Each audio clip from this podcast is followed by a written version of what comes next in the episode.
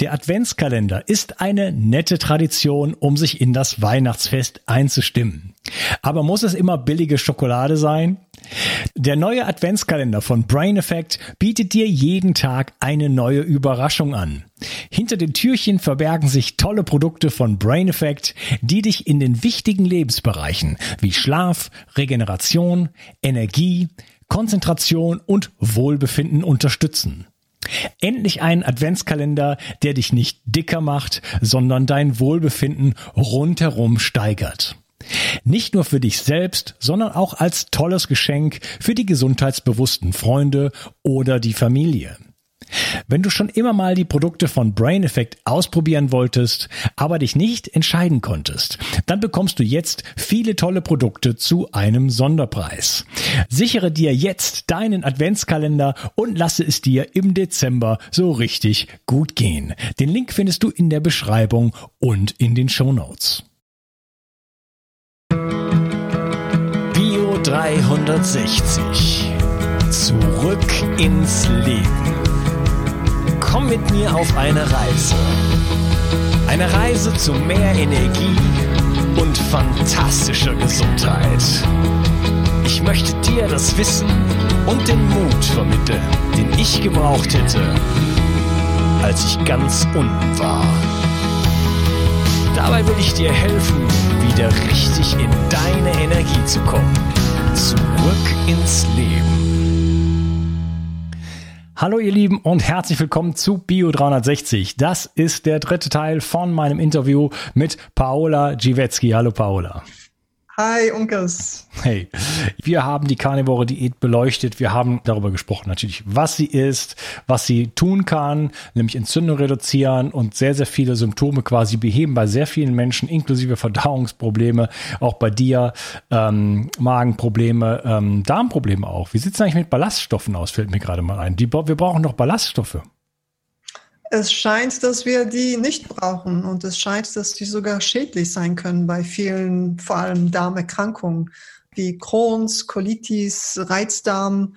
Äh, es zeigt sich, dass äh, Menschen, die auf eine reine Fleischdiät umsteigen, dass die da wirklich ja so extreme Vorteile davon tragen und dass sich deren äh, Verdauung extremst verbessert. Ja, man kann ja die Verdauung äh, am Stuhlgang ablesen. Ne? Also mit den eigenen, dem eigenen Instrumentarium. Da muss man nicht unbedingt ins Labor gehen, da kann man schon viel dran ablesen. Und wenn das Klopapier weiß bleibt, äh, wenn es nicht riecht und so weiter und das Ganze äh, täglich passiert, ein oder zweimal, äh, nicht wehtut, feste Konsistenz und so weiter, dann ist man da auf einem guten Bereich. Und ich glaub, weiß nicht, wie viele Leute das von sich sagen können. Ich persönlich kann das von mir sagen. Es war alles das, was ich gerade genannt habe. Ähm, wir wollen jetzt nicht so sehr ins Detail gehen, aber ich wollte jetzt dich jetzt nicht fragen, wie es bei dir aussieht, aber ich frage die Zuhörer und Zuschauer, ob die eigene Ernährungsform äh, der derartige Resultate sozusagen bietet. Diese Frage darf man sich stellen.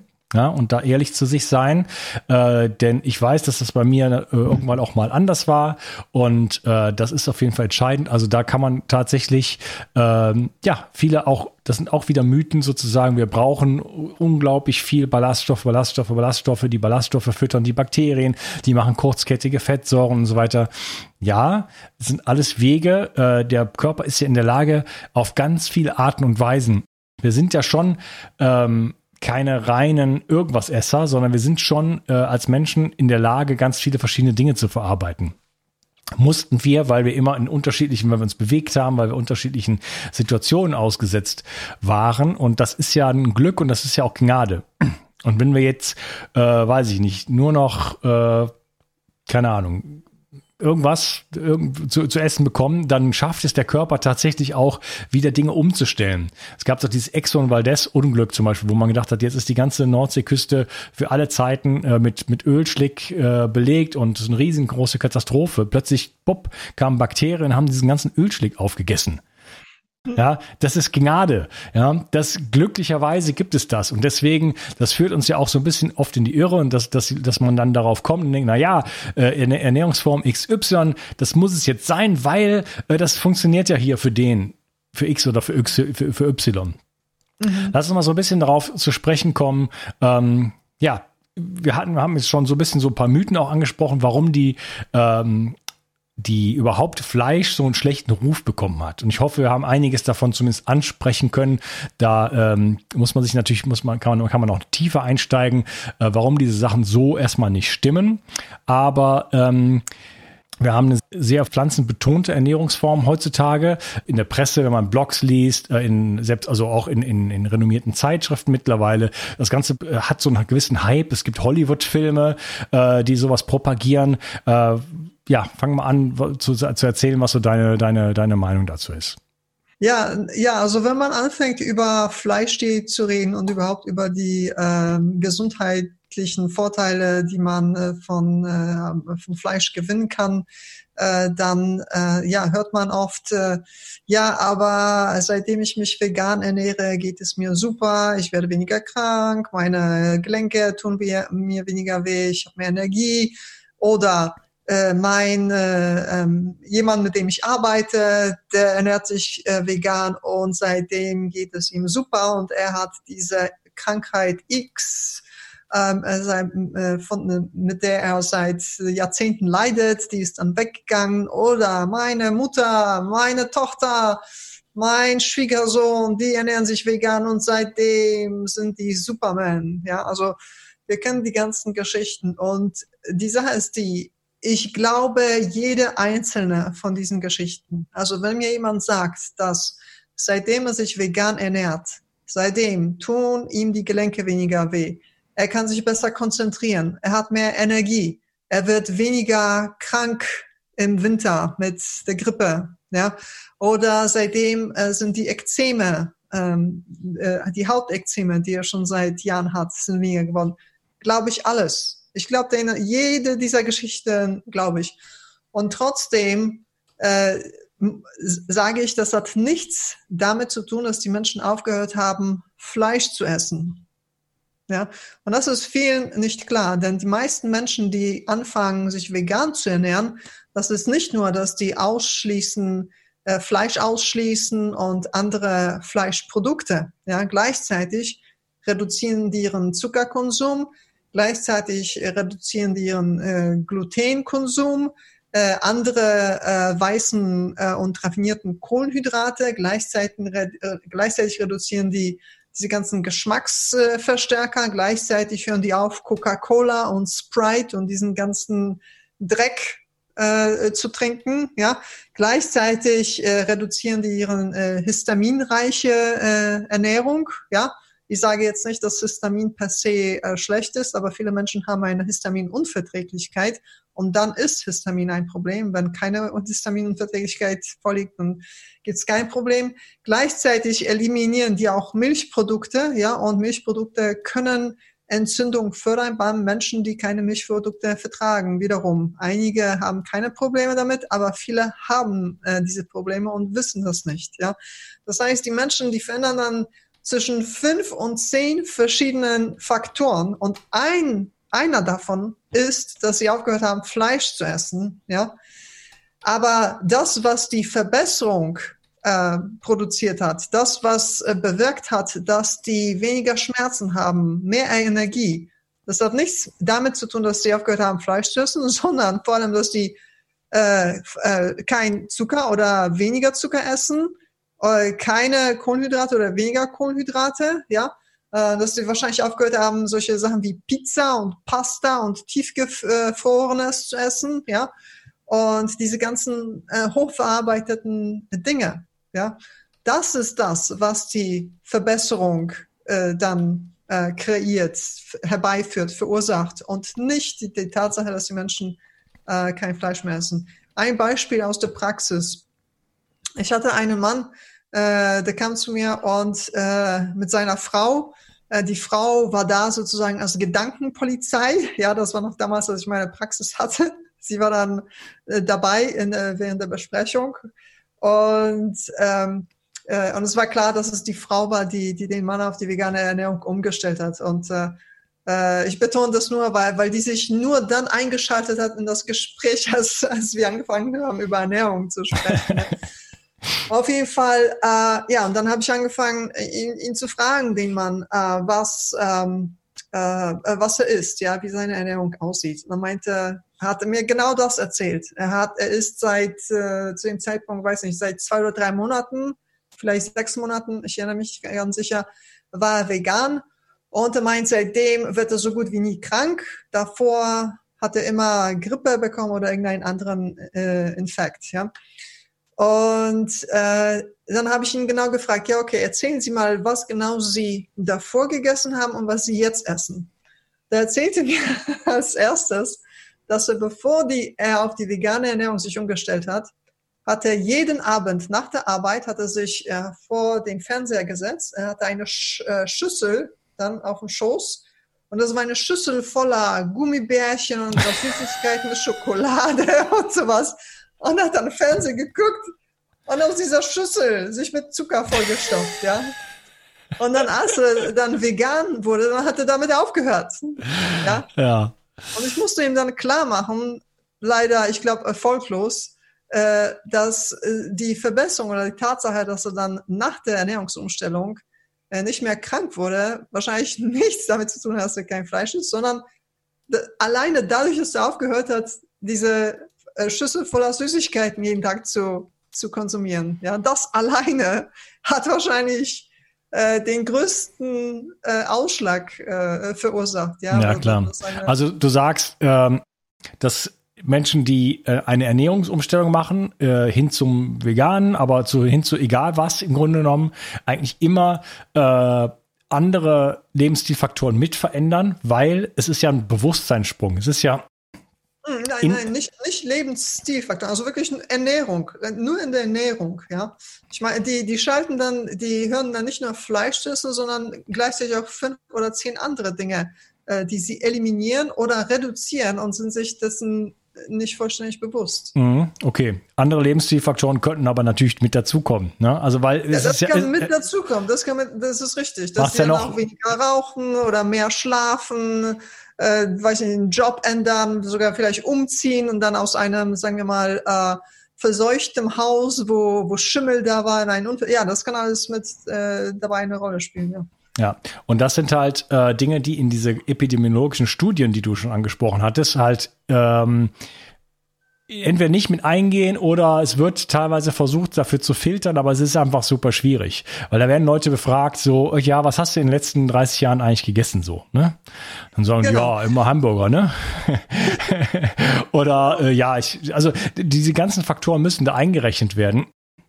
Und es ist einfach so, dass beispielsweise im, in Europa äh, oder im Westen ähm, ist ähm, zum Beispiel eine pflanzenbasierte Ernährung ist assoziiert mit Gesundheit. Ne, Salat und so weiter, auch gerade bei Frauen. Ähm, dann äh, gehört dazu halt so jemand, der sozusagen äh, einen solchen Bewusstseinssprung macht, ich sagt, ich möchte irgendwie was Gesünderes machen, der geht öfter in die Sauna, der geht zur Yogastunde, der geht vielleicht joggen, der raucht weniger, der trinkt weniger und so weiter und so fort. Mhm. In Asien ist es genau andersrum. Menschen, die viel Fleisch essen, insbesondere Schweinefleisch, ist mhm. sehr, sehr hoch angesehen in China, in Korea war ich überall, habe ich gesehen, äh, wer da äh, auf Gesundheit setzt, der isst viel Fleisch und äh, da geben die Studien nämlich genau das Gegenteil wieder, weil die Gesundheitsbewussten, also die Leute, denen es gut geht sozusagen, die haben dafür, da haben überhaupt Zugang dazu. Das andere ist arme Leute essen und äh, die haben dann eben äh, den gesunderen Lebensstil und dadurch die besseren, die besseren äh, Ergebnisse in diesen Studien. Mhm. Ja, also kann man auf diese Studien überhaupt irgendwo setzen? Oder sind die völlig, Nein, völlig. Genau, deshalb sage ich, also meiner Meinung nach ist Epidemiologie, Observationsstunden, das ist, hat nichts mit Wissenschaft zu tun. Ja, denn Wissenschaft, eine wissenschaftliche Studie, also ich würde jetzt ziemlich ins Trockene gehen. Und das ist, äh, das ist aber so wichtig, weißt du, dass Guck mal, wir werden in Schulen, bringt uns keiner bei, wie wir Studien lesen, wie wir sie interpretieren, wie wir die Terminologie, äh, die äh, die Wissenschaftler benutzen, ja, dass wir die, äh, die lernen, ja. Denn äh, erstmal, die meisten Studien werden sowieso auf Englisch geschrieben, ja. Das heißt, wenn du kein Englisch sprichst, ja, dann bist du, dann kannst du dir wirklich nicht anmaßen, eine Studie lesen zu können. Sogar wenn du ein geborener Englisch äh, wie heißt es, Englischsprecher bist, ja, wenn du in England, Amerika geboren wurdest, aufgewachsen bist und fließend Englisch sprichst, ja, das bedeutet immer noch nicht, dass du eine Studie lesen und verstehen kannst, ja. Das ist eine komplett andere Sprache, ja. Und das wird aber, das wird uns in den Schulen nicht beigebracht, das wird auch den Medizinern im Medizinstudium nicht beigebracht, das wird die Politiker, die sowieso nicht, ja. Und das Krasseste ist, dass unser Leben, ja, also jeder Bereich unseres Lebens ist ja von Studien kontrolliert, ja, denn jede äh, Regulierung, jedes Gesetz, alle jegliche Maßnahme, die, die irgendwo umgesetzt wird, ja, jeder Politiker basiert sich dann auf Studien. Ja, er sagt, ja, die Wissenschaft sagt das, ja, aber die Studien belegen das, ja. Aber sie, kein Politiker ist in der Lage, eine Studie richtig zu lesen, richtig zu interpretieren. Ja, das heißt, Studien kontrollieren und dominieren jeden Bereich unseres Lebens, aber so gut wie keiner kann sie lesen. Und das ist aber so wichtig, denn wir wissen von Wissenschaftlern, die Studien studieren, ja, wie zum Beispiel Dr. John Ioannidis, er ist Mediziner und Mathematiker. Und was er macht, er macht nichts anderes als Studien studieren. Okay? Er analysiert Studien. Und er meint, dass bis zu 90 Prozent aller Studien in der Medizin, dass die fehlerhaft sind. 90 Prozent. Stell dir das vor. Okay? Ein anderer äh, Ex, ähm, äh, Ex-Editor, ich weiß nicht, wie das auf Deutsch ist, also jemand, der äh, äh der für die Veröffentlichung im Lancet Journal, äh, äh glaube ich, war das, oder New, New England äh, Journal of Medicine, äh, der eine der höchsten da Managementstellen ähm, äh, innehatte, jahrelang, äh, der meinte dann, dass bis zu 50 Prozent aller Studien, die veröffentlicht werden, ja, in allen Bereichen, nicht nur Medizin, dass die fehlerhaft sind. Ja, das heißt, zwischen 50 und 90 Prozent aller Studien sind einfach Müll. Okay, das sagen Leute, die ihr Leben lang ihr Leben darauf, äh, damit verbracht haben, Studien zu studieren. Okay? Und jetzt, also die Leute, die müssen sich klar machen, ja, der, der, der Normalverbraucher, was das bedeutet. Ja, dann äh, stell dir vor, du überträgst es auf, auf Dinge, die wir im Leben jeden Tag zu tun haben. Stell dir vor, dass neun von zehn Tomaten, die du im Supermarkt findest, dass die aus Plastik wären. Okay? Und nur jede zehnte Tomate eine echte Tomate wäre. Ja, ich meine, das ist übertragen, ja, wenn wir davon ausgehen, dass 90 Prozent der Studien in der Medizin fehlerhaft sind.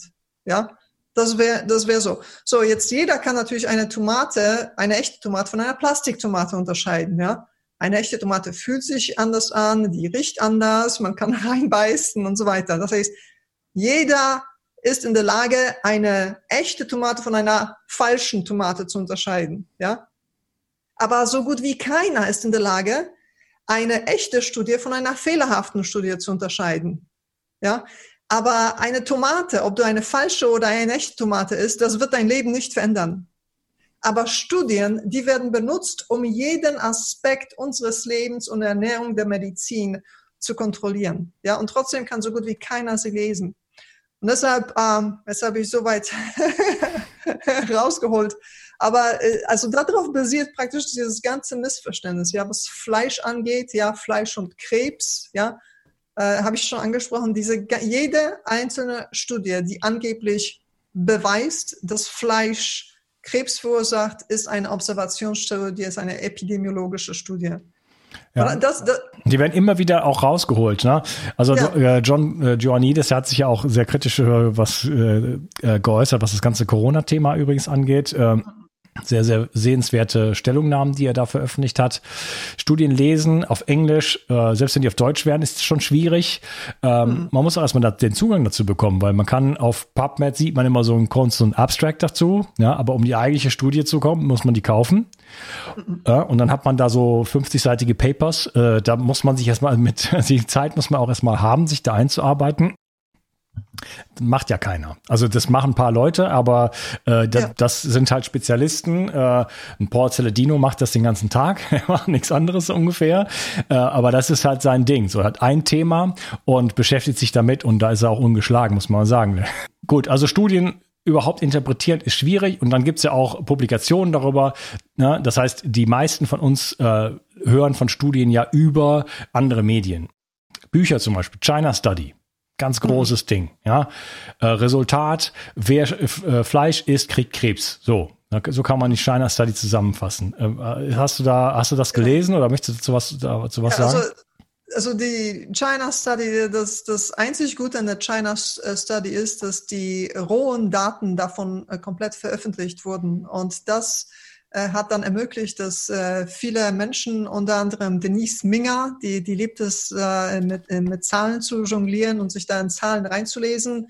Äh, sie ist aber nur einige von vielen anderen, die äh, haben dann äh, die Schlussfolgerung, die, die der Mann, die die China Study durchgeführt hat, komplett auseinandergerissen. Ja? Und die haben dann halt äh, gezeigt, äh, was für statistische Tricks er da äh, vollzogen hat, um zu den Schlussfolgerungen zu kommen, zu dem, zu denen kommen wollte. Und China Study, das ist das, ist das äh, Beispiel per excellence ein, äh, von einer epidemiologischen oder Observationsstudie. Äh, jede Observationsstudie, das, das wurde auch gezeigt. Äh, du kannst dir äh, je nachdem, wie du die Parameter veränderst, die statistischen Parameter, ja, kannst du mit, mit anhand einer epidemiologischen Studie, indem du äh, dann verschiedene Kriterien ausschließt, ja, verschiedene Faktoren äh, festhältst oder kleine Gruppen, äh, Untergruppen kreierst, kannst du praktisch jede Theorie mit äh, einer epidemiologischen Studie äh, belegen. Ja, du kannst zwei gegensätzliche Theorien ähm, äh, aufsetzen und du kannst beide Theorien mit der gleichen Studie belegen. Je nachdem, wie du die, die Nummern und die Ziffern und die Daten manipulierst, ja. Und äh, ja, das einzige Gute in der China-Studie ist, dass, dass die rohen Daten ähm, veröffentlicht wurden und die wurde von vielen äh, Menschen komplett auseinandergenommen und äh, ähm, ja, also man kann aus der Studie nichts schließen. Man kann aus einer Beobachtungsstudie nichts schließen. Ja, und das ist das, ist das was, was viele Menschen Probleme haben zu verstehen. Ja, sogar hoch ausgebildete Professoren, multiple Doktoren, ja, alle Menschen verfallen diesen, diesen, dieser Idee, dass wenn da eine Assoziation ist, ja, eine Korrelation und wenn diese Korrelation oft genug wiederholt wird, ja, dann verfestigt sich in vielen Menschen dieser Gedanke, dass, okay, da, da ist eine Ursache und äh, Wirkung, Zusammenhang. Nein, nein. Und das ist extrem schwer, das, äh, das zu überwinden, ja, dieses Denken. Ja, ich verfalle dem auch, das merke ich oft, ja. Wenn ich hier eine Studie finde, die, äh, die, die meine Idee äh, zu belegen scheint, ja, auch wenn das eine Beobachtungsstudie ist, ja, dann denke mein erster, mein erster Impuls ist, aha, siehst du, ich hatte recht. nein, nein, diese Studie ist wertlos. Sie sagt gar nichts, gar nichts, ja. Ja, liegt vielleicht in der, in der menschlichen Natur. Also bei der China Study gab es zum Beispiel so Sachen, dass die halt äh, Mäusen ähm, die, also die, da gibt's ja die verschiedensten Mausmodelle, dann kamen die schon Krebs sozusagen, also die machen irgendwas, dass sie Krebs bekommen, diese Mäuse, und dann kriegen die minderwertigstes Protein, also nicht mal Fleisch, sondern irgendwie so ein, weiß ich nicht, aus irgendwelchen Tierquellen, aber irgendwie minderwertigstes Protein sozusagen, werden damit gefüttert und dann zeigt sich, dass der Tumor, den sie schon haben, weiter wächst. Und das Ergum, wenn Menschen äh, Fleisch essen, bekommen sie Krebs. Also das ist eine Schlussfolgerung, die sind an den Haaren herbeigezogen. Ähm, ja, und das ist ein riesen, äh, riesen Buch und so weiter. Das wurde auch unfassbar gefeiert äh, und dann halt irgendwann halt auch richtig auseinandergenommen von vielen guten Leuten.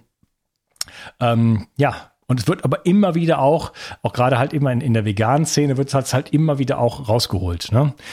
Genauso es gab zum Beispiel falsche Zahlen von der von der äh, FOA äh, zur, zur Bewertung, wie viel ähm, äh, wie groß der Anteil der, Tier, der weltweiten Tierproduktion äh, am Treibhausgaseffekt ist. Ne? Die Zahlen waren völlig an den Haaren herbeigezogen und äh, der ähm, ähm, Frank Mitlohner, also Frank Mitlöhner eigentlich, ich hatte ihn zu, als Gast bei mir im, im, Podcast. Er hat die, äh, hat die Berechnung angestellt und ist dann zu FOA hingegangen und sagte, mal geht's noch bei euch? Ihr, ihr vergleicht die Äpfel mit Birnen und dann haben sie auch das, sich das angeschaut und gesagt, oh Mist, da haben wir echt Scheiße gebaut äh, und haben die Zahlen korrigiert und mittlerweile äh, sind die Zahlen dann so irgendwie so zwischen drei und sechs Prozent oder sowas.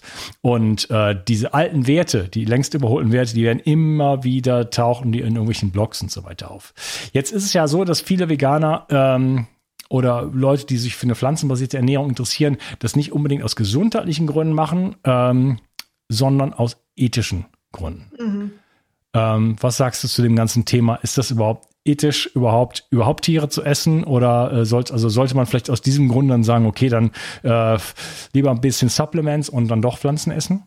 Mhm. Ja, also ich würde sagen, die unethischste Ernährungsweise, die es überhaupt gibt, das ist die vegane Ernährung.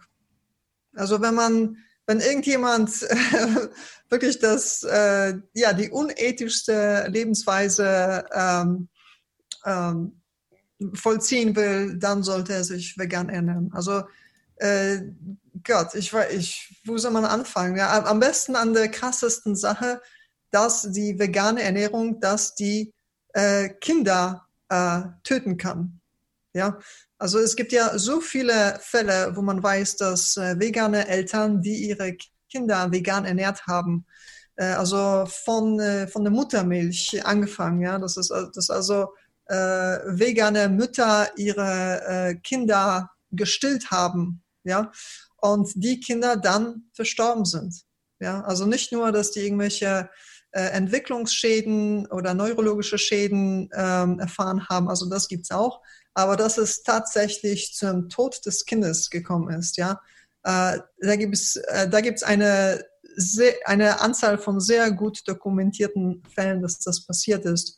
Und in einigen Fällen wurden die Eltern tatsächlich zu Gefängnisstrafen äh, berechtigterweise ähm, verurteilt. Ja, also das ist, äh, vegane Ernährung kann äh, meiner Meinung nach zur ähm, Kindesmissbrauch führen. Ja, das, das ist meiner Meinung nach ist vegane Ernährung Kindesmissbrauch. Wenn ein Erwachsener sich vegan ernähren will, ja, bitte, ja, bitte sehr, ja, du, von mir aus kann, kann ein Erwachsener essen, was er will, ja, gebrauchte, ich weiß nicht, Autoreifen, bitte sehr, ja, alte Schuhe, ja, bitte, mit bisschen Ketchup gerne, ja, von mir aus. Aber Kinder, äh, also das ist, äh, das ist echt krass. Das, das ist so ein äh, Experiment. Äh, das, das ist kriminell, meiner Meinung nach ist das wirklich kriminell. Und äh, ja, also wie gesagt, in krassesten Fällen kann, kann es zum Tod des Kindes kommen, aber es gibt auch sehr gut äh, dokumentierte Fälle, wo es zu neurologischen Störungen kam wo äh, das Kind ähm, äh, sich nicht richtig, die, die Intelligenz oder die, die Sprachfähigkeiten nicht richtig entwickelt wurden, wo äh, man gesehen hat, dass, äh, dass das äh, Kind, dass die ähm, kognitiven Fähigkeiten des äh, Kindes nicht richtig funktionieren, dass er Lernschwierigkeiten hatte äh, und äh, man hat dann äh, extreme B12-Mängel bei den Kindern ähm, festgestellt. Und die krasse Sache ist, dass diese B12-Mängel nicht in allen Fällen wieder behoben werden können. Ja, ich erinnere mich da an einen Fall, das ist auf PubMed, äh, kann man das äh, finden. Äh, da wurde ein, äh, ein, ein Junge, war das, ich glaube, ähm, zehn oder zwölf Jahre alt, ähm, es wurde dann äh, herausgefunden, dass er eben neurologische Störungen äh, vorgewiesen hat. Äh, es wurde, er wurde mit B12-Mangel ähm, diagnostiziert und ihm wurden dann B12-Spritzen verabreicht. Und das über einen äh, längeren Zeitraum. Ich glaube, er hat sie, ich glaube, ein oder anderthalb Jahre lang hat er sie verabreicht bekommen. Und einige neurologische Störungen konnten behoben werden, jedoch nicht alle. Ja, und äh, es gibt mehrere solche Fälle. Ja, erst ich habe dir erzählt, ich glaube vor zwei Wochen äh, wiederum war äh, ein Pärchen, äh, das, äh, das sein Kind äh, vegan ernährt hat und das Kind wurde dann mit äh, Palsy äh, diagnostiziert. Ja, das ist das ist auch so eine Art äh, neurologische Störung. Äh, ich glaube, das äh, involviert auch äh, Paralyse. Und äh, ja, das war höchstwahrscheinlich auch aufgrund der veganen Ernährung. Also wenn es eine Ernährungsweise gibt, die ähm, regelmäßig und reproduzierbar neurologische Störungen oder sogar Tod bei Kindern herbeiführen kann. Ich meine, kann man sich irgendwas unethisch, unethischeres vorstellen als das? Ja. Also ich glaube, ich meine, jeder, der denkt, äh, wenn er sich vegan ernährt und wenn er das hört, ja, oder das liest, ich meine, wa was braucht man mehr für Argumente, um, äh, um damit aufzuhören? Mhm. Ja? Oder zumindest, okay, wenn du erwachsen bist, wie gesagt, Autoreifen, gebrauchte Schuhe, ist mir egal, was du isst, ja, wenn es dir schmeckt, gut tut, aber bitte nicht bei Kindern. Ja. ja. Ist die Frage, sind das eher Einzelfälle? Ähm, weil es gibt natürlich auch, weiß ich nicht, Kinder, die nicht gesund sind von, von, von Allesessern, oder? Ja, äh, die Sache ist die, ähm, weißt du, ich denke, dass die Dunkelziffer viel viel größer ist bei veganen Kindern. Ja, natürlich gibt es auch äh, Kinder, die ungesund ist bei äh, Allesessern, ja. Aber muss man auch schauen, okay, werden die mit Süßigkeiten vollgestopft, werden die mit äh, mit pflanzlichen Ölen äh, vollgestopft, ja, mit äh, Fritten, ja, die in, in Sonnenblumenöl äh, zubereitet werden oder ja. Naja, das ist ein äh, traurige, äh, trauriger Alltag, ja. Ja, die Sache ist die, dass auch die hartnäckigsten Veganer, die wirklich die fanatischen, militant eingestellten Veganer, die geben zu, dass man, wenn man sich vegan ernährt, dass man mit B12 supplementieren muss. Ja, also okay, also wenn diese Ernährung so toll ist und so natürlich und so gesund, ja, äh, aber ich trotzdem supplementieren muss, um gesund zu bleiben, ich, ich meine, das ist ein Widerspruch in sich. Ja, das, das, das macht keinen Sinn. Ja, ja, und ich meine, äh, wenn ein Veganer, egal wie fanatisch er ist, ja, wenn er schon so weit ist, dass er versteht, dass er mit B12 supplementieren muss, dann muss er auch verstehen, wie wichtig das für Kinder ist. Ja. ja. Und Omega-3. Ähm, es ist ja auch so ein Trend geworden. Also wenn ich in den Bioladen gehe, dann ignoriere ich da an 90 Prozent der Dinge, die ich da sehe. Da, das, da kann ich auch in den Supermarkt gehen. Das ist halt Junkfood für mich.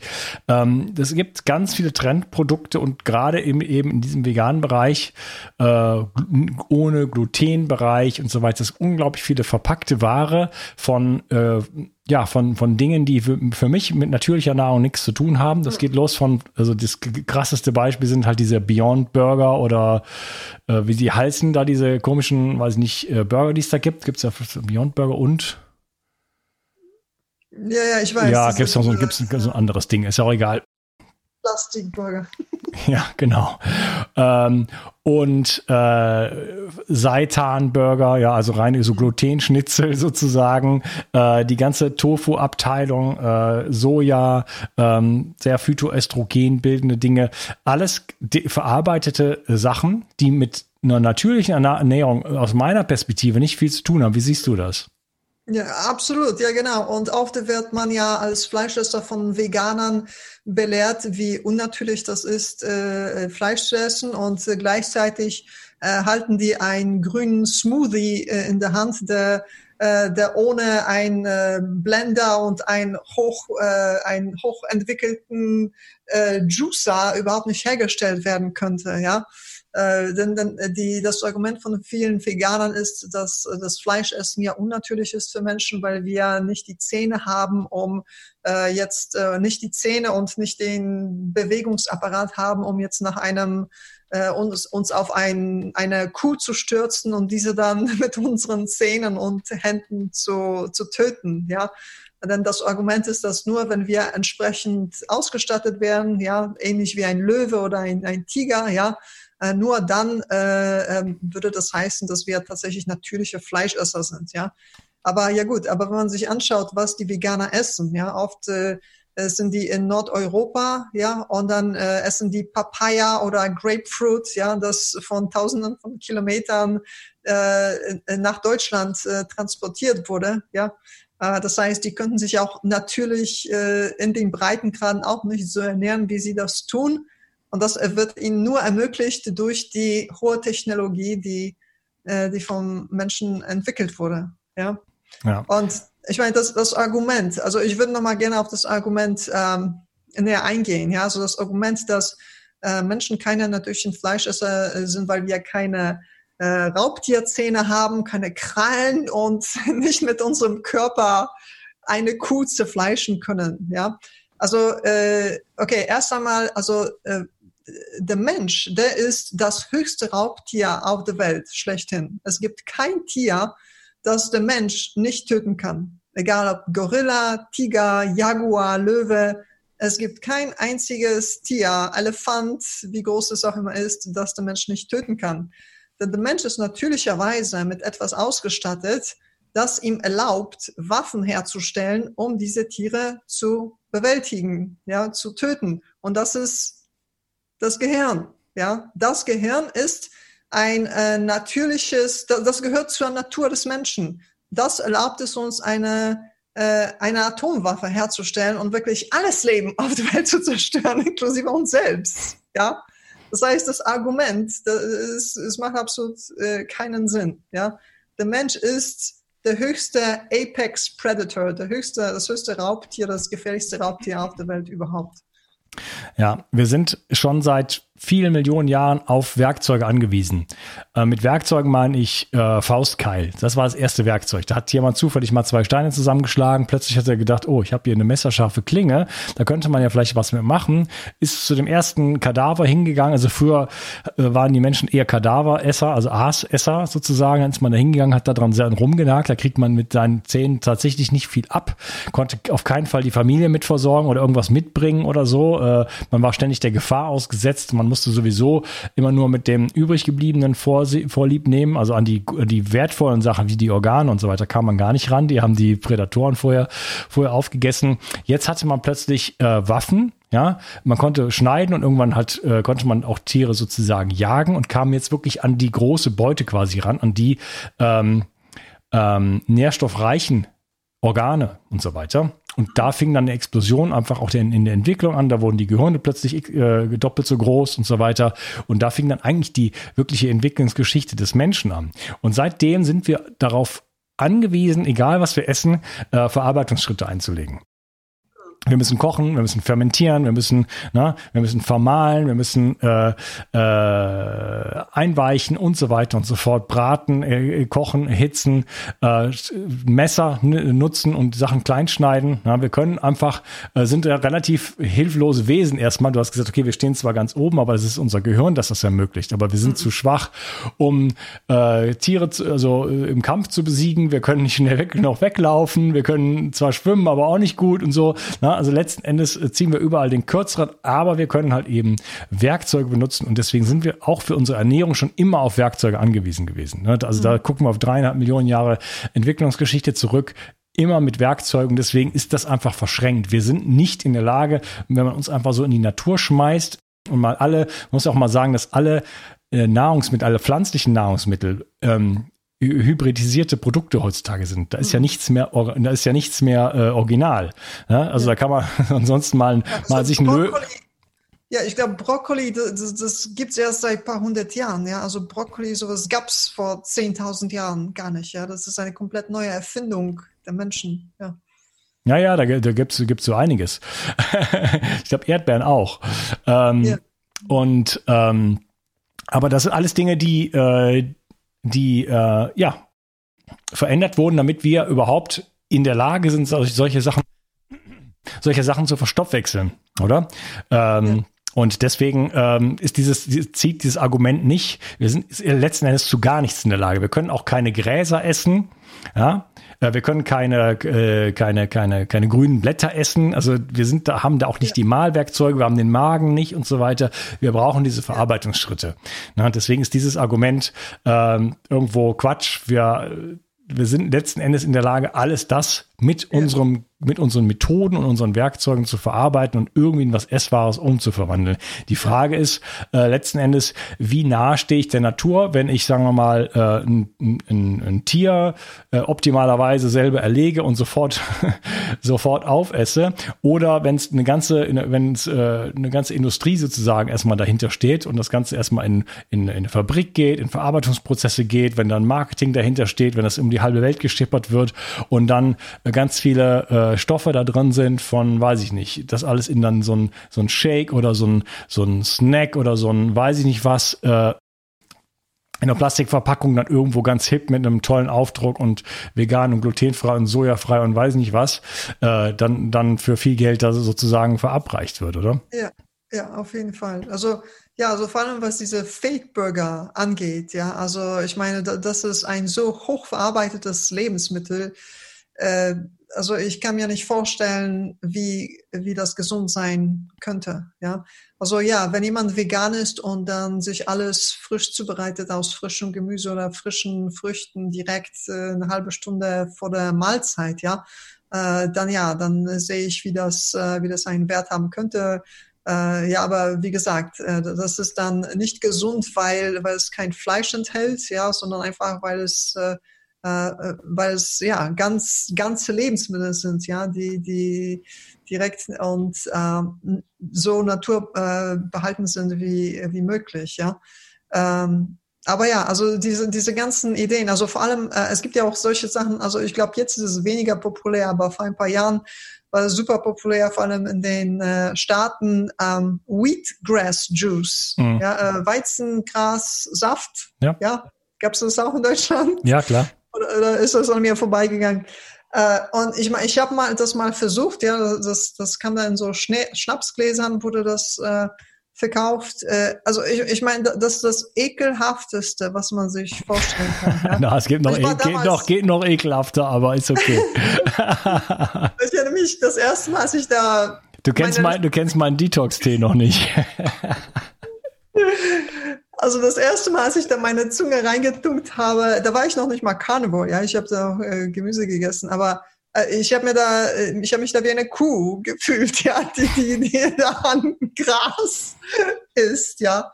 Ich meine, das ist das Unnatürlichste, was man sich vorstellen kann, ja, äh, für Menschen, Menschen äh, Gras, also in, okay, nicht nur Gras zu essen, sondern den Saft da draus zu pressen und zu trinken.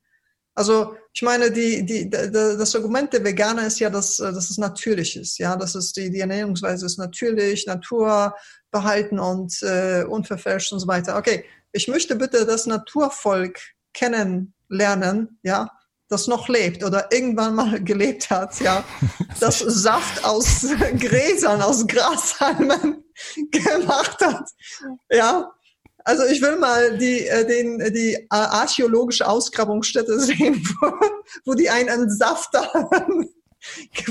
Also ich meine, das ist einfach irre.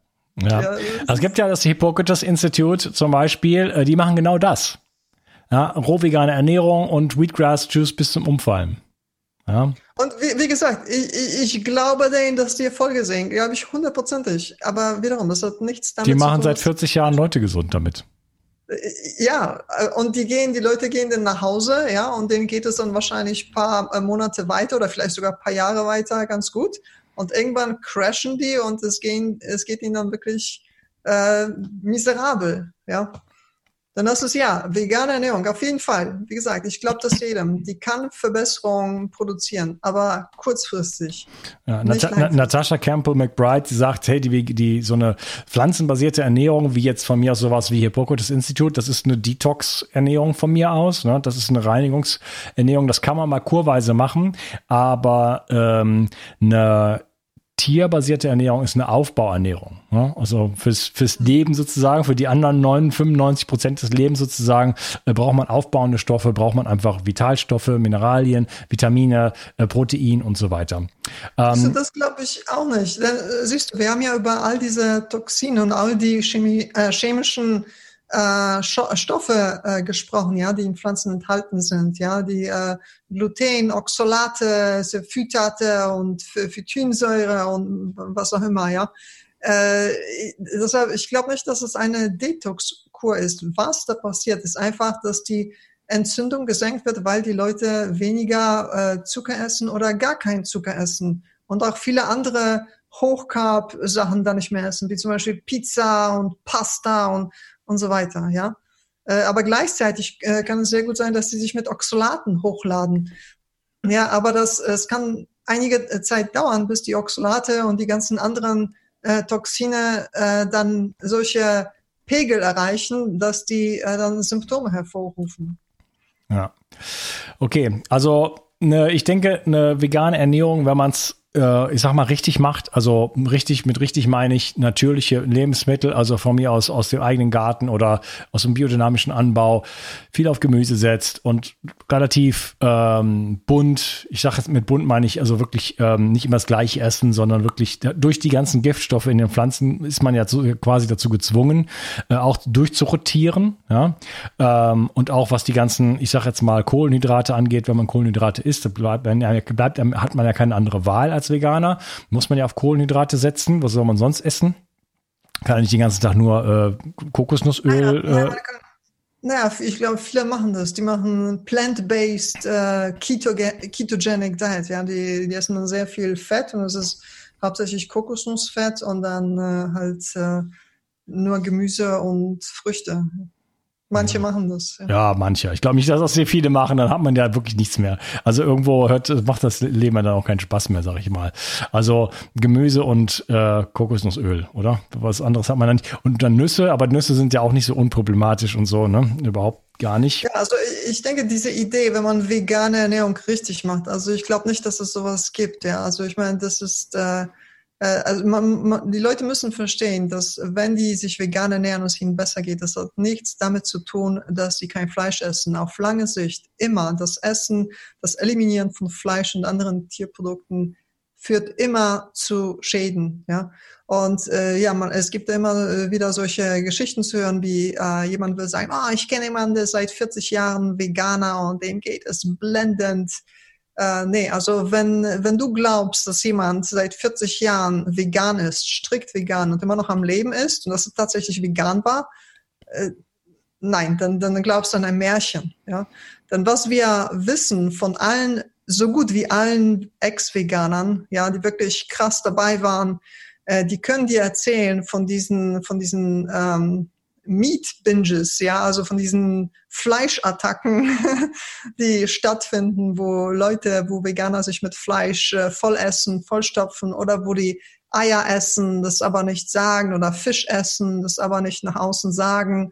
Äh, also da gibt es so viel, ähm, äh, also versteckte Sachen, ja, und auch Hypokrisie, die da vorgeht dass, ähm, dass man so, solche Stellungnahmen nicht ernst nehmen kann. Ja? Wenn man hört, äh, jemand macht seit x Jahren vegan und ihm, ihm geht es blendend.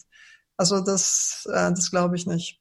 Ja, das kann ich nicht beurteilen. Äh, ich kann mir jetzt bei zum Beispiel Rüdiger Dahlke, mit dem ich einen guten Kontakt pflege, jetzt nicht vorstellen, dass er sich zwischenzeitlich dann irgendwie Fleisch reinhaut. Äh, es gibt ja andere Leute, auch Rich Roll oder so, die da auch prominent geworden sind, ähm, als Ultramarathonläufer und so, äh, Veganer. Aber die Frage ist dann halt schon, also ich meine, ich glaube, Rüdiger, Rüdiger macht das schon seit 40 Jahren, aber ähm, genau weiß ich nicht, aber das macht er auf jeden Fall schon lange. Ähm, bei anderen weiß man nicht, wie, wie lange das wirklich, wirklich, wirklich gedauert hat. Ne? Also kann ich nicht beurteilen. Ähm, es ist auf jeden Fall denke ich, dann auch so, dass viele dann auch wirklich supplementieren natürlich. Sollte man auch tun, meiner Meinung nach. Also da rate ich dann auch zu, wenn man als Veganer, äh, wenn, man, wenn man das machen möchte, dass man dann auch supplementiert, also die B-Vitamine. Wenn man das machen möchte und überleben will, ja, dann sollte man dann supplementieren. ja.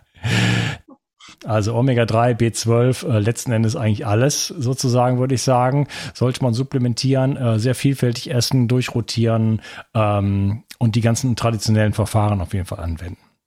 Oder am besten einfach Fleisch essen.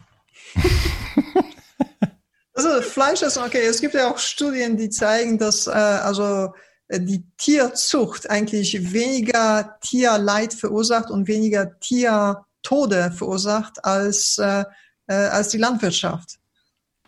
Ja, denn zum Beispiel, also ich meine, wenn du eine Kuh äh, schlachtest, ja, dann das Fleisch von einer Kuh, das kann ja äh, praktisch eine ganze Familie ein Jahr lang vielleicht oder ein halbes Jahr ernähren, ja.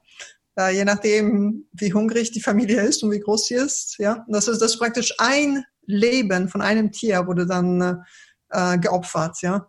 Äh, aber äh, wenn du dir anschaust, wie viele Kleintiere, wie viele Mäuse, wie viele Insekten oder Füchse und äh, Vögel und äh, Würmer und alles mögliche Ungeziefer da, ja, äh, und einfach halt je, Tiere jeglicher Art dann während ähm, der Landwirtschaft umgebracht werden, ja, das ist ja per Hektar sind das ja Tausende, Tausende von Tierleben, die dann draufgehen. Ja, ja das ist also, ein wichtiger Punkt und von Tieren, die auch gar nicht die Chance haben, überhaupt ins Leben zu kommen, ne? durch diese, durch diese äh, Bewirtschaftung. Ja, ja, ja, genau. Also nicht nur welche äh, Hasen, die vom Traktor äh, zerhäckselt werden, sondern einfach Hasen, die es nicht gibt, weil da die ganze Zeit überall diese beschissenen Felder genau. sozusagen sind äh, auf, ja, der, genau. auf der ganzen Welt. Und, und Maulwürfe und alles Mögliche, ja. Ja, sehr schöner Podcast äh, mit Anita Idel, schon oft darauf hingewiesen, ähm, warum die Kuh kein Klimakiller ist finde ich persönlich fast ein Thriller. Äh, Weidehaltung, äh, überhaupt be, be, ähm, ähm, also warum das, warum Weideland äh, wirklich einen, einen, ganz, ganz tollen Effekt sozusagen für, für Humusbildung hat, auch für CO2-Bindung und so weiter. Also da sind, räumen wir mit sehr vielen, äh, oder räumt sie mit sehr vielen Mythen auf. Ganz, ganz toller Podcast. Mhm. Ich würde sagen, äh, wir haben's, oder? Ja. schon ein bisschen länger hier dabei. Ähm, also ich denke, wir haben da so ein Bild gezeichnet, ähm, die eine tierbasierte Ernährung kann auf jeden Fall sehr viele positive Effekte haben. Ähm, viele der Mythen, der, der schlechten Mythen sozusagen, Krebs, Übersäuerung und so weiter, haben wir zumindest angesprochen. Ich würde jetzt nicht sagen widerlegt, aber da gibt es genug äh, Hinweise in diese Richtung, dass das Quatsch ist und äh, dass das hinkonstruiert ist und äh, dass da Studien ausgelegt werden, die, äh, die entweder einen Bias haben, also eine, eine, eine, eine ähm, ein Bias halt, fällt mir gerade nicht ein, oder äh, eben auch ähm, einfach benutzt werden, beziehungsweise durch, durch eben, es epidemiologische Studien sind, wo einfach die ganzen Faktoren wie äh, ähm, das, was die Menschen ansonsten noch so machen neben ihrer Ernährung, ja, also die ganzen anderen Faktoren in der Ernährung oder auch die Lebensstilfaktoren einfach nicht mit einberechnet werden. Dann haben wir einfach äh, davon gesprochen, was wir haben in den Pflanzen, was sind da für, für Stoffe drin. Da sehen wir also sehr viele von diesen sogenannten Fraßschutzstoffen, die äh, doch dem Körper einigen Schaden anrichten können, wie Oxalate, Phytinsäure, Alkaloide, ähm, und noch so einige andere, die Phytinsäure. Und ähm, ja, wir haben darüber gesprochen, dass da in den, dass wir in den Pflanzen nicht unbedingt die Form von Vitaminen finden, die wir eigentlich bräuchten dass da Mineralstoffe drin sind, die zwar interessant wären, die uns aber nicht erreichen durch Oxalate, durch Phytinsäure ähm, und dass viele der, ja, viele der Erfolge einfach der karnivoren Ernährung darauf basieren, dass wir diese ganzen ähm, entzündungsfördernden Prozesse letzten Endes im Körper nicht haben und viele Menschen weltweit mittlerweile damit Erfolg haben. Michael äh, Peterson zum Beispiel ist die Tochter von, von Jordan B. Peterson, äh, der ist sehr bekannt und die hat sich davon äh, MS und die hatte alles, so ungefähr seit, seit, seit Kindheit und hat sich davon äh, wirklich heilen können. Und das war das Einzige, was ihr was gebracht hat. Die hat alles ausprobiert vorher. Na, sie ist da sehr, mit, sehr bekannt mit geworden sozusagen, weil sie durch ihren Vater halt auch quasi ein bisschen prominent ist. Äh, also da gibt es einige Berichte und äh, ja, ein bisschen über das Thema äh, ja, Veganismus und ähm, Ethik gesprochen. Das ist natürlich, das haben wir jetzt nur angekratzt, muss man sagen. Also da könnte man natürlich äh, noch viel, viel tiefer einsteigen. Ähm, das sollte auch mal nur so eine ja, so ein Hauch irgendwie in diese Richtung einfach mal sein, so ein paar einfach andere Ideen einfach mal reinzugeben, weil der Zeitgeist halt doch sehr, sehr auch deshalb schon, weil es eine von der Industrie sehr gepushte äh, Bewegung mhm. ist, muss man einfach sagen. Mit einer Kuh auf der Weide kann man überhaupt kein Geld verdienen in einem, in einem, in so einem, in so einer großen Fabrik, dann vielleicht so gerade eben. Aber auf der Weide äh, ist das völlig uninteressant. Das machen Leute zum, weil sie das aus Tradition machen. Aber mit, äh, mit, weiß ich nicht, veganen Keto, irgendwas, tralala Riegeln kann man also Millionen und Milliarden verdienen. Äh, deswegen, äh, deswegen machen Hollywood-Produzenten mittlerweile Filme über solche Sachen, die dann, die dann letzten Endes äh, selber äh, ähm, äh, Erbsenprotein verkaufen und solche Sachen und einen Film produzieren, äh, der also wirklich von oben bis unten Quatsch ist, äh, wo, wo den auch alle Leute widerlegt haben, wo nichts richtig ist, ja der aber trotzdem gut gemacht ist, weil er natürlich, äh, also Titanic-Regisseur ist, äh, Cameron, äh, so und so Jack Cameron, und der, äh, ja, ist ein reiner, reiner Propagandafilm. Stimmt, stimmt nichts in dem Film. Ja, aber ist gut gemacht. Die Leute gucken sich dann denken, ja, vegan super. Ne? Da wird ja. man Top-Sportler, wenn man das macht. Ne? Ja. Äh, ist leider nicht so. Ja. Also muss, man muss das Ganze differenziert betrachten. Äh, sollte ein Versuch sein, so ein bisschen einfach ins Nachdenken zu kommen. Ähm, dass wir einfach die Sachen, die man uns bisher so immer erzählt hat, da ist ja einfach leider vieles nicht von wahr. Äh, nicht nur in dem Bereich, in ganz vielen Bereichen. Auch da einfach mal äh, die Sachen einfach mal sozusagen äh, rumdreht und drunter schaut und gucken, was ist da eigentlich dahinter und ähm, ist eigentlich vielleicht meine eigene Ernährungsweise ist die optimal? Ähm, wie, wie, sieht mein Stuhl aus? Wie sehen meine Entzündungswerte aus? Wie sind, wie sieht meine Gelenkgesundheit aus? Fühle ich mich top und top fit und so weiter? Oder ähm, möchte ich da vielleicht einfach mal ein bisschen experimentieren? Wo kann man dich denn erreichen? Ja, man kann mich erreichen auf pauladziewecki.com querstrich äh, buchen. Ich weiß nicht, ob äh, man das irgendwie einblenden kann oder äh, vielleicht eine Beschreibung hinzufügen kann. Also ist mein äh, Vorname, Nachname nachname.com querstrich buchen und da kann man äh, eine Beratung bei mir buchen. Okay, also ähm, entweder Cutler-Protokoll, Cutler-Protokoll haben wir gar nicht erklärt, ist ein, ist ein Low-Level-Protokoll ähm, mit Alpha-Liponsäure, wo man auf, wo man quasi 24 Stunden lang dem Körper geringe Mengen von Alpha-Liponsäure zukommen lässt und dadurch schonen. 72, 72 stimmt. Also drei, mindestens drei Tage lang. Ja, ja, gut, aber drei Tage lang, aber dann am Stück sozusagen. Ja. Äh, man muss halt nachts aufstehen. Es ist ein schonendes Programm, was aber lange dauert und äh, seine Vor- und seine Nachteile hat. Äh, das, äh, äh, ja, du hast auch Cutler, Cutler glaube ich, kennengelernt, oder? Ich habe nicht persönlich, also ich habe am Telefon mit ihm gesprochen, ich habe E-Mails ausgetauscht und per Chat kommuniziert, aber persönlich nicht getroffen. Ah, okay. Gut. Äh, also das bietest du an und halt natürlich einfach Ernährungsberatung und Gesundheitsberatung. Mhm. Okay, liebe Paula, mir sehr viel Spaß gemacht. Ja, vielen Dank, Unkas. Und äh, ja, äh, war mir eine Freude und wünsche dir noch einen ja, schönen Abend. Schon spät geworden. Danke, dir auch. Mach's gut. Tschüss. Ciao. Kennst du schon mein Buch Zurück ins Leben, Wege aus der Müdigkeit? In diesem Buch stelle ich dir Techniken vor, die dir, egal ob jung oder alt, ob krank oder fit, helfen können, nicht nur deine Müdigkeit loszuwerden, sondern mehr Energie und Gesundheit in dein Leben zu bringen. Du lernst, wie du am Atem deinen Gesundheitszustand präzise ablesen kannst und mit einer einfachen Übung deutliche Verbesserungen im Bereich der Durchblutung, der Sauerstoffversorgung, der Nährstoffversorgung deiner Zellen und damit verbunden vielen anderen Symptomen erfahren kannst. Du erfährst, warum Muskulatur für jeden Menschen aus gesundheitlichen Gründen wichtig ist und immer wichtiger wird, je älter du wirst. Ich zeige dir eine Technik, mit der du, egal wie es dir jetzt geht, schnell große Erfolge erzielen kannst. Ich stelle dir die sieben größten Energieräuber vor und vor allen Dingen die sieben größten Energiegeber. Außerdem erzähle ich dir noch meine gesamte Geschichte im Detail. Das Buch gibt es als Printversion und als E-Book-Version. Beides kommt mit einem über sechsstündigen Hörbuch und Beispielvideos. Ich habe dieses Buch im Eigenverlag veröffentlicht.